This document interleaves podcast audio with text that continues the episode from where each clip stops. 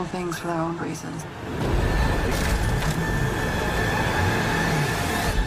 Anna, Paul, it is a great honor to have you here. Oh, Welcome. Thank you. Ariana, it's great to meet you. Nothing is what it seems.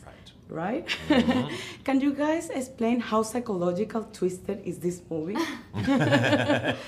Yeah, I mean it's it's pretty um, it's pretty out there. It's uh, I mean there's a lot of twists and turns in the plot, but it's you know it's interesting that you say that because there was a lot of um, character traits that maybe you don't see at first. For me, I just wanted to create like the most fun experience that you could have in a movie theater, and uh, for me, as a lover of thrillers, it's movies that you can't figure out, that twist and turn, and then you're surprised, and you think you know where it's going, then you don't. But you also you laugh because we don't take it so seriously that we're saying this is you know this is real life. It's it's it's nuts, but in a very very fun way.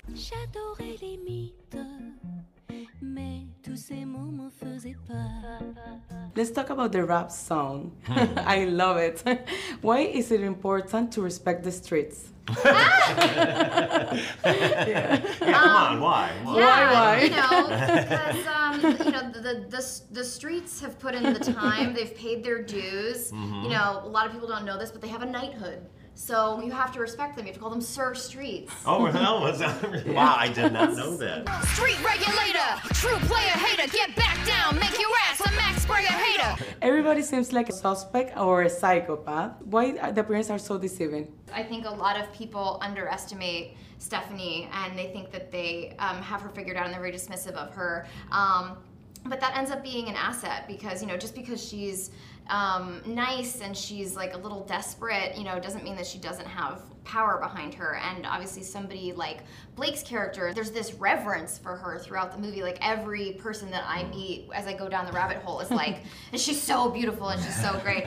And, um, you know, it's like, this person still has flaws and still has weaknesses and it's interesting the way that we assume that somebody who's like beautiful and sophisticated has it all figured out I'll warn you, you go poking around in her past, you're gonna find something that is terrifying. She was not a normal person like you or me. Paul, you have directed top movies like The Ghostbuster. Mm-hmm. What motivated you to do this movie? I love thrillers. I've been Yeah. looking for a thriller script for a long time. It was a genre that I was like, I don't think I can write that from scratch, so I know, knew I needed to find a good script. And Darcey Bell's book was so great, and then Jessica Sharzer wrote the adaptation and just did an amazing job, so it just felt like a no-brainer to me. Does everyone have a dark secret?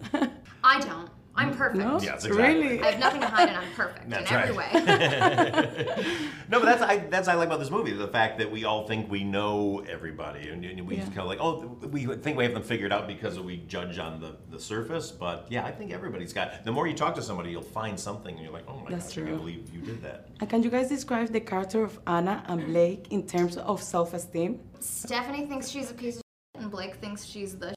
And um, yeah neither of them are right And Anna's character is always saying, I'm sorry, I'm sorry, I'm sorry. Is it wrong to be apologizing all the time?